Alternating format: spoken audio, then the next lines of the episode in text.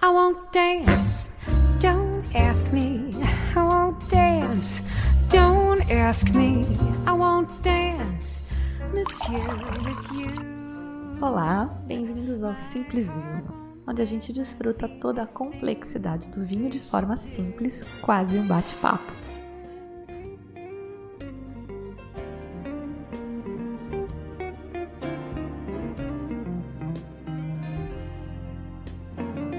Hoje a gente vai dar uma cutucada em coisas bem complexas mesmo, mas de leve. Por isso, o nome do programa. As coisas não são preto no branco, como a gente aprende naqueles modelos mais básicos e mais simplistas. São várias influências que afetam o vinho, vários tons de cinza entre o branco e o preto, e daí veio a ideia dos 50 tons de cinza e os 50 tons de vinho. Mas é só isso, tá? Nem se animam, porque é de vinho mesmo que a gente vai falar. E para isso, para ilustrar o assunto, a gente vai conhecer um produtor brazuca que faz vinhos disruptivos. Já ouviu falar? Então vem comigo. Já há algum tempo eu comecei a ver o termo vinhos disruptivos sempre associado a esse produtor específico, um catarinense, eu já vou falar mais dele. Agora, no Guia Dega 2017-18, que acabou de sair no início de dezembro, tem mais prêmios, no plural, tá? Prêmios para vinhos dele. E eu tava curiosa, mas não tinha muita coisa na internet e era muito difícil conseguir os vinhos aqui em São Paulo. Mas o produtor veio para cá, fez uma palestra e apresentou alguns vinhos. Eu fui lá conferir e trouxe aqui para vocês. Vou começar falando do adjetivo disruptivo, que até recentemente era até ignorado pelos dicionaristas brasileiros, que só registravam a forma substantiva, disrupção. Agora não, já está reconhecido como adjetivo em português. O termo vem do inglês e na origem era sinônimo de revolucionário, agitador, subversivo, agente de ruptura da ordem. Em meados dos anos 90, no entanto, o termo começou a bombar. Um professor de Harvard chamado Clayton M. Christensen publicou em 1995 um livro chamado Tecnologias Disruptivas. E depois desse, uma série de livros sobre gestão que consolidaram o termo inovação disruptiva, que qualifica vários desses fenômenos que a gente viu nas últimas décadas, especialmente falando em startups e especialmente no Vale do Silício, nos Estados Unidos. A gente viu a Netflix quebrar a Blockbuster, a gente viu esse fenômeno do smartphone que hoje em dia todo mundo tem. Isso era, essa inovação disruptiva era na definição do Christensen. É um Davi contra um Golias que vira o jogo e muda o mundo. Cria um mercado novo, acessível. Mas esse termo popularizou, acabou afrouxando um pouco essa definição original e hoje em dia ele é empregado mais livremente. E foi neste bonde, nessa versão mais livre, que o nosso produtor de vinhos disruptivos embarcou. Esse, no entanto, não é um termo do mundo do vinho, tipo vinho natural. Se você pesquisar vinho disruptivo com aspas no Google, vai retornar só coisa relacionada a Rogério Gomes e a Quinta da Figueira. Se pesquisar sem as aspas, vai retornar muito mais coisa relacionada à estratégia de negócios, novas tecnologias, mesmo em inglês. Isso, pelo menos por agora. Talvez, quem sabe, a gente esteja vendo a criação de um novo jargão do mundo do vinho, mas por hora, vinho disruptivo é o slogan do Rogério Gomes da Quinta da Figueira. O Rogério é de TI, então disrupção, tecnologia disruptiva isso tudo era o dia a dia dele. Mas ele também é enófilo e resolveu fazer um vinhozinho, né? Quem nunca? Mas a forma que ele buscou para fazer o vinhozinho dele é que é o grande lance. E é um pouco disso que ele veio explicar na palestra e que eu vou dividir com vocês. Um pouco só, tá? Senão vai todo mundo morrer de sono. É muito profundo. O tema, na verdade, é muito complexo. Esse produtor é super técnico e muito do que à primeira vista pode parecer uma loucura dele tem no fundo uma ótima razão para ser feito. Tem teoria pesada por trás. Mas a gente vai focar na parte divertida só, beleza? Aperta os cintos, que isso é bem supernatural. O Rogério, hoje em dia, dá para chamar de garagiste, como o Zenker, que a gente conheceu no programa 29, que faz vinho em pequena escala numa garagem, é um garagista. O termo surgiu, adivinha aonde? Na França, claro. E eu vou fazer uma parte aqui para falar disso, porque esse sim é um conceito já consolidado no mundo do vinho. Entrou na moda meio que por causa do crítico Robert Parker, que gostou, deu boa pontuação e aí o mercado embalou.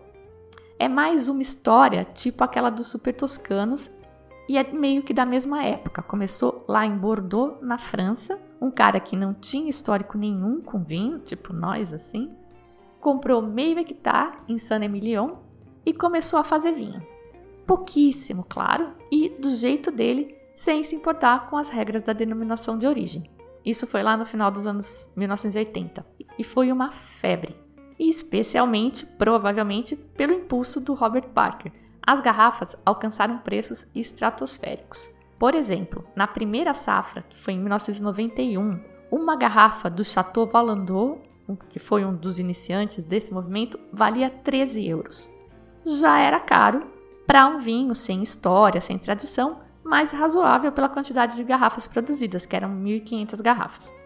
Em 1995, depois que o Parker deu aos vinhos do Valandau notas maiores que a do Chateau Margaux e do Petrus, por exemplo, o preço explodiu e passou dos 150 euros. E a produção nessa época já nem era mais tão pequena, já estava por volta de 20 mil garrafas. Esse preço está se acomodando agora, tá? Já está caindo. Eu procurei hoje no Wine Searcher e vi várias ofertas do Valandro por cerca de 100 dólares, que não chega a ser pichincha, mas não é um vinho que você tem que vender o carro para comprar.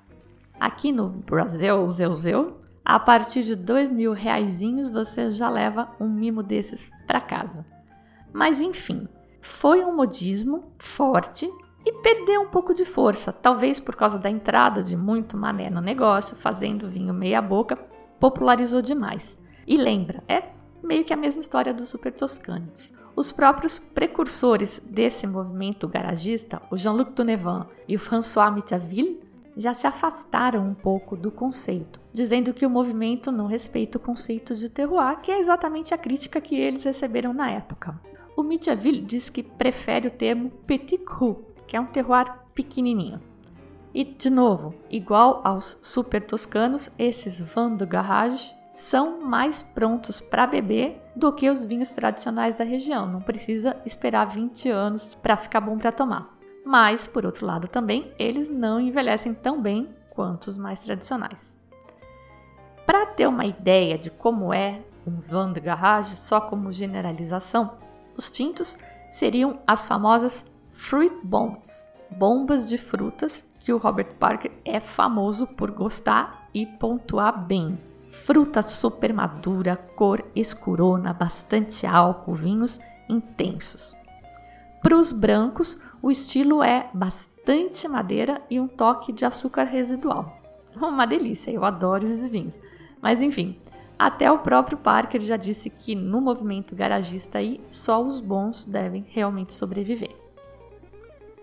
Mas muito bem, o termo vin de garage vinho de garagem e garagista surgiu assim, mas hoje tem um monte de gente fazendo vinho na garagem, mas que não tem nada a ver com esse conceito do vinho de garagem. O próprio Zenker é um exemplo de garagista que faz vinho totalmente diferente desses que o Parker ama, com uma filosofia diferente. A gente usa o termo garagem mais por conta da escala e do fato de a vinícola ser numa garagem. Já o Rogério começou a disrupção dele por aí, porque ele mora em apartamento. E condomínio é chato pra caramba, né? No meu não pode deixar nem a bicicleta na garagem, quem dirá fazer vinho. Então, aí, por falta de garagem, o Rogério fez o primeiro vinho dele no apartamento mesmo. Provavelmente ele é o primeiro apartamentist de que se tem registro. Ele começou a fazer no apartamento por hobby, mas o negócio cresceu e aí ele foi estudar. Ele é de TI, já falei, né? Daqueles que não fazem nada sem ler pelo menos 10 livros sobre o tema antes. Pois bem, o Rogério se formou como enólogo pela UC Davis, é referência nos Estados Unidos para vinho. E ele tem um twist supernatural. E aí ele adotou esse termo disruptivo para descrever os seus vinhos e a sua filosofia e técnicas, que são muito pouco ortodoxas mesmo, são bem disruptivas.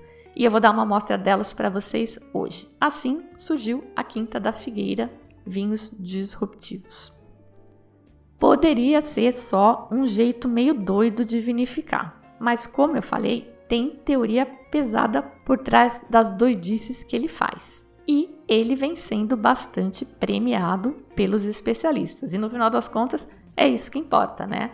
Não exatamente o prêmio, mas o prazer que o vinho proporciona. Prêmio é só um indicador de que tem gente entendida achando que o vinho é legal. E quando a história desse vinho tem um twist, um toque curioso, excêntrico, eu adoro, curto muito mais. Então eu acredito que a gente ainda vai ouvir falar mais dos vinhos da Quinta da Figueira. Não conheci todos, foi uma palestra de uma hora, mas tem algumas coisas que eu queria trazer aqui para a gente começar a se aprofundar. A primeira, fermentação sequencial. Coisa nova, presta atenção. A gente nota que o Rogério é bem teórico, pesquisa muito para fazer os vinhos dele. Ele me mandou um monte de artigos, realmente me inundou. E ele mostrou na palestra um gráfico com a evolução das populações de diferentes leveduras no processo de vinificação. Não vou entrar no detalhes disso hoje, é tema para um programa inteiro. Eu vou só falar um pouco do método que o Rogério adotou a partir desta teoria. Ele queria fazer um vinho fermentado naturalmente, sem acrescentar leveduras, que é um dos pontos que o pessoal do vinho natural gosta bastante, mas que eu já comentei que é complicado e que o pessoal mais tradicional usa até a palavra medo para falar em fermentação natural. Por falar nisso, não percam o próximo programa sobre fermentação e leveduras. Vai ser muito legal e com convidados. Mas bem, o Rogério encontrou um meio termo nessa história das leveduras ele deixa a fermentação começar naturalmente, espontaneamente e vai acompanhando por uns dois dias. Tem que cuidar, porque o risco de estragar é grande. Aí, depois de um tempo fermentando com essas leveduras selvagens, naturais, ele acrescenta uma levedura de prateleira, ou seja, uma levedura selecionada. Atenção! Não é levedura geneticamente modificada nem inventada em laboratório é a levedura selvagem nativa de algum outro vinhedo em algum outro lugar por aí e que produz no vinho características que o produtor quer. Eles vão lá, selecionam essas leveduras, desidratam e vendem para quem quiser comprar. E aqui tem uma coisa bem legal, porque aquela história de que a levedura pega o açúcar e transforma em álcool no processo chamado fermentação é só uma parte da história. O processo todo produz um monte de subprodutos para o bem e para o mal que nem os cientistas entendem completamente ainda. Então a gente não tem nenhuma pretensão de pegar pesado nesse tema. Esses subprodutos gerados deixam o vinho mais complexo, mais interessante. Ou podem deixar. Dependendo, podem estragar o vinho, porque podem gerar aromas desagradáveis, de vinagre, enfim. Tem uma linha de pensamento, inclusive, que defende que as leveduras são o principal fator na composição do conceito do terroir. Guarda essa informação aí, que eu não vou falar muito disso hoje, mas guarda lá num cantinho da sua mente essa possibilidade de que as leveduras talvez sejam o componente chave do que a gente chama de terroir. Muito bem. O Rogério então faz nos vinhos uma fermentação sequencial. Começa com a levedura selvagem que veio na uva e que está flutuando no ar lá onde ele faz o vinho. Depois de um tempo, ele inocula, vacina mesmo. Ele acrescenta uma levedura não Saccharomyces. Meu Jesus, que que é isso agora? Calma, não desiste não, fica comigo que isso é bem legal e eu juro que vai ser light. Saccharomyces cerevisiae é a cepa de levedura boa para fermentar. Boa para fermentar tudo. E praticamente tudo que é bom fermenta. Vinho, claro, cerveja, pão, chocolate, café, chá, charuto, queijos. E esse tipo, a Saccharomyces cerevisiae, é a mãe de todas essas fermentações, digamos, do bem. É o que tradicionalmente e historicamente se considera uma boa levedura para vinho. Aí o Rogério vai lá e injeta uma levedura de outro tipo, uma não Saccharomyces, que só recentemente o pessoal começou a estudar e entender. ele usa uma fulana chamada Torulospora delbruck.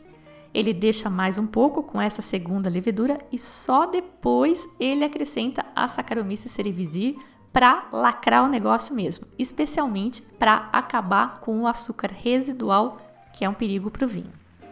Então, é uma fermentação sequencial em três etapas. Cada uma delas vai trazer coisas para o vinho. Isso de combinar o uso de mais de uma levedura e fazer essa fermentação sequencial não é invenção do Rogério, mas isso decididamente é novo, tem pouca gente fazendo e ele é o primeiro cara que eu vejo falando disso como diferencial. Isso me faz lembrar daquela definição de mínima intervenção que a gente falou lá no programa sobre vinhos, paz e amor, que eu disse que eu gostei, que é uma intervenção que o enólogo tem orgulho de dizer que faz. Como bom cientista, curioso e experimentador, o Rogério também faz vinho sem sulfito em algumas linhas específicas que permitem fazer zero sulfito. Mas mesmo no geral, ele tenta manter o uso no nível mínimo, que aliás é tendência hoje. Nessa linha sem sulfito, ele tem um vinho diferente, um vinho de liquidificador. Ele contou na palestra, que eu até gravei, mas o som ficou ruim, não dava para colocar aqui. Ele contou que lá atrás, certa vez, quando ele fez a prensagem para tirar o caldo da uva, lembra aquela história do mosto flor ou do vinho de gota, que os melhores vinhos são feitos só com aquele suco que eles extraem com uma mínima pressão, que na alma única a gente falou disso de novo. Pois esse suco nobre é só uns 70% do total. Aí o Rogério disse que pegou aquele resto, né, aquelas cascas, ainda com 30% de suco lá e pensou: meu, tem muita coisa aqui, tem muita informação, eu preciso achar um jeito de aproveitar isso. E aí ele foi caraminholando, foi pesquisando, foi estudando e acabou tendo essa ideia de bater no liquidificador, com semente e tudo. Sério. Mas ele diz que a semente, o liquidificador não tritura, não, é só as cascas mesmo. Mas enfim, esse vinho chama Estepô, é sem sulfito e a versão 2017 foi eleita o melhor Cabernet Sauvignon do Guia Adega 2017 e 18, com 91 pontos. Curtiu? E aqui tem um grande hashtag, só que não, de novo. Sabe aquela história de que o tanino da semente é um monstro que estraga o vinho? Isso é lenda. Não é uma mentira total, mas como tudo mais que a gente vem conhecendo, aprofundando, a coisa não é tão simples assim, tão preto no branco, tem uns 50 tons de cinzas e vinhos entre esses extremos, e o Rogério usa isso, esse contato com a semente. Essa sacada do liquidificador também tem uma explicação científica. Triturando as cascas, o Rogério descobriu que ele consegue liberar mais rápido e mais intensamente aquelas substâncias que no final vão trazer para o vinho as coisas que a gente curte: aromas, cor e taninos. Isso tudo eu estou falando de um jeito simplificado. Quem quiser se aprofundar no tema, aguarde os vídeos que o Rogério está trabalhando para disponibilizar lá no site da Quinta da Figueira. Mas essas substâncias mágicas que trazem coisas boas para o vinho têm o nome genérico de polifenóis. Tanino é um polifenol, antocianina é um polifenol, e o Rogério contou que o índice de polifenóis totais, o IPT, nestes vinhos que usam a técnica do liquidificador, chegam a aumentar até 30%. E é isso o que permite o vinho ser com zero adição de sulfito também. Esses polifenóis protegem o vinho, deixam ele mais estável e aí não precisa botar o sulfito. Também, eu não sei se é isso, mas a cor desse estepô é densa mesmo, assim, é um vinho bem escuro, bem potente, bem aromático, bem concentrado. Um outro vinho da Quinta da Figueira que chamou minha atenção foi um Merlot com 14% de álcool. A hora que ele botou a ficha do vinho lá e eu vi 14%, eu falei: não, pera, para tudo. Como assim? Se você já começou a reparar, é difícil vinho brasileiro com 14%. Esse dele é colheita 2012 e tem 50 meses em barrica americana lá na vinícola Quinta da Figueira, que agora é uma casa. Ele começou no apartamento, expandiu para a garagem e agora já tomou conta da casa que era do pai dele. O Rogério disse que esse vinho, quando entrou na barrica, lá na vinícola dele, tinha 13,5% de álcool. Saiu depois dos 50 meses com 14,2%. E a única explicação para isso é que evaporou mais água do que álcool, então concentrou. É uma coisa que me dá até um calafrio de falar, é contra todos os meus instintos mas o Rogério disse que não fez nenhum processo e que tem vários estudos falando dessa evaporação preferencial da água, dependendo das condições de temperatura e umidade no armazenamento. E tem um lance aí. As barricas dele ficam na superfície, porque ficam na casa, né? A vinícola é numa casa.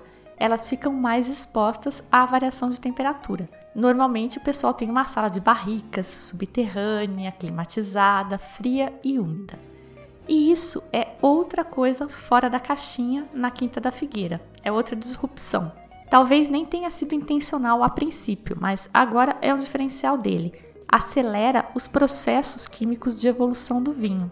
Então, esse vinho que é de 2012 parece que tem mais que 5 anos. Você nota na cor, que tem um tom mais telha na borda da taça, os aromas são mais complexos, meio animais. Eu gostei bem desse vinho. É encorpado, evoluído, mas tem uma boa vibe ainda. E serve como uma pincelada, uma ideia do que seria um vinho mais velho que a gente acaba não tendo muita oportunidade de provar, né? Eu até tenho uns aqui em casa escondidos e é uma luta cada vez que a gente vai escolher qual que é o vinho que vai abrir. Se eu não escondo, Marcão vai lá e abre tudo e acaba que eu só tenho o vinho do ano para tomar. Esse que eu gostei chama Altos Baita Merlot 2012. Mas as criações do Rogério que tem causado mais alvoroço são os vinhos laranja. E ele tem uma escala degradê para esses vinhos que ele faz, que chamam Guarapuvu. Tem uma linha mais parecida com um vinho branco normal, com os dois dias de maceração com as cascas. E lembra que para fazer o vinho branco não tem maceração ou quase não tem maceração tradicionalmente. Espremeu, separa das cascas e bota para fermentar. Aí tem a linha que ele chama de amarelo, que já passa a ter 5 a 10 dias de maceração com as cascas, e o mais extremo é o guarapuvo laranja, que tem 12 meses de maceração com as cascas. A gente viu já no, no episódio anterior que o vinho laranja é um vinho de uva branca vinificado como tinto, ou seja, com bastante tempo de maceração. O estilo é antigo, é um dos mais antigos do mundo, mas está meio de modinha agora, especialmente entre o pessoal natureba. De Brazuca tem também, que eu conheça, o do Ateliê Tormentas, chama Âmbar, o da Era dos Ventos, que é o projeto Natureba do Luiz Henrique Zanini, que também é enólogo e proprietário da Valontano. A Valontano é aquela que tem uma risoteria lá no Vale dos Vinhedos, é bem legal também. E tem os do Rogério. Com essa amostra, eu não me sinto apta a comentar nada sobre vinho laranja. Provei três, mas ainda não sei o que eu espero de um vinho laranja, como eu acho que um vinho laranja tem que ser. Mas o pessoal da revista Adega gostou bem do Guarapuvó Amarelo Chardonnay 2017. Ganhou 92 pontos e 3 prêmios. 3. Olha só, isso é até meio esquizofrênico. Ganhou como melhor vinho laranja e melhor vinho branco. E aí ganhou também como o melhor Chardonnay. Impressionante, né? Eu não sei quais foram os outros competidores na categoria laranja, às vezes os caras nem mandam vinho para ser avaliado. Mas nas categorias de melhor branco e melhor chardonnay, certeza que os pesos pesados do mercado estavam lá. E um detalhe que o Rogério me pediu para chamar a atenção: esse chardonnay 2017 laranja, chama amarelo, mas é um vinho laranja, ele não tem tanto contato prolongado com as cascas, mas sim com as sementes. Nos estudos dele, o Rogério decidiu que as cascas não trazem muita coisa que ele queira e que as sementes são mais interessantes para ele, então ele deixa o contato com as sementes. E para hoje era isso. Falar um pouco desse produtor que está chegando aí, cheio de gás, cheio de ideias novas, ideias e vinhos disruptivos, que é o termo que ele adotou. E quem sabe a gente não está vendo aí, assistindo ao vivo, a formação de um novo termo de vinho. Já pensou? Um conceito de vinho cunhado no novo mundo? Ia ser bem legal. A gente falou hoje também de fermentação sequencial, leveduras, saccharomyces e não saccharomyces, Dê uma canjinha sobre taninos das sementes, essa lenda de eles serem os vilões do vinho. Tocamos de novo no ponto dos polifenóis, vinhos naturais, sulfitos, laranjas e assim vamos, despacito, vamos construindo o nosso arcabouço de informações, vamos acumulando conhecimento e começando a abrir nosso escopo. A gente já começa então a perceber mais as sutilezas, os nuances de um vinho para o outro, de uma proposta para outra e os 50 tons de cinza entre o branco e o preto dos modelos básicos e simplificados. Estamos amadurecendo e esse é um tremendo objetivo para se alcançar aí com Simples Vinho. Para mim era um, um grande objetivo e um ótimo programa para fechar 2017. E como o Rogério foi tão gentil, tão atencioso, respondeu minhas perguntas com super paciência e é músico, ele ganhou o direito de escolher música no programa de hoje. Ele pediu George Benson.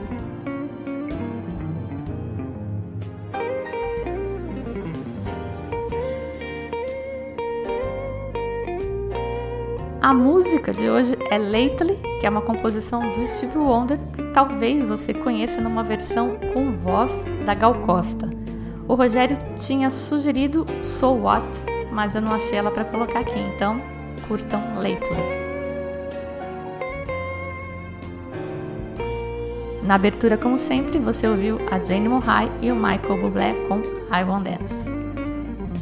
E falando de confraria, aquela do dia 20 de dezembro acabou não dando certo, como eu tinha até imaginado, então estou remarcando para 17 de janeiro e mudei o tema. Para quem perdeu a confraria Supernatural, uma segunda chance agora de provar dois daqueles vinhos. O Ego, Cabernet Franc do Michelin, e o The Apple Doesn't Fall Far From The Tree do Rizzitelli. Os outros dois ainda são surpresa, tô desconfiada que vai ter um Quinta da Figueira aí no meio. Tem vaga ainda, quem tiver interesse puder vir, fala comigo pelo site, WhatsApp ou pelas redes sociais. No mais, que 2018 nos traga muitos conhecimentos, muita história boa, muitos vinhos interessantes e preferencialmente não excessivamente caros. Eu sou a Fabiana Knossaisen e vou ficando por aqui com um simples vinho. Tchim, tchim.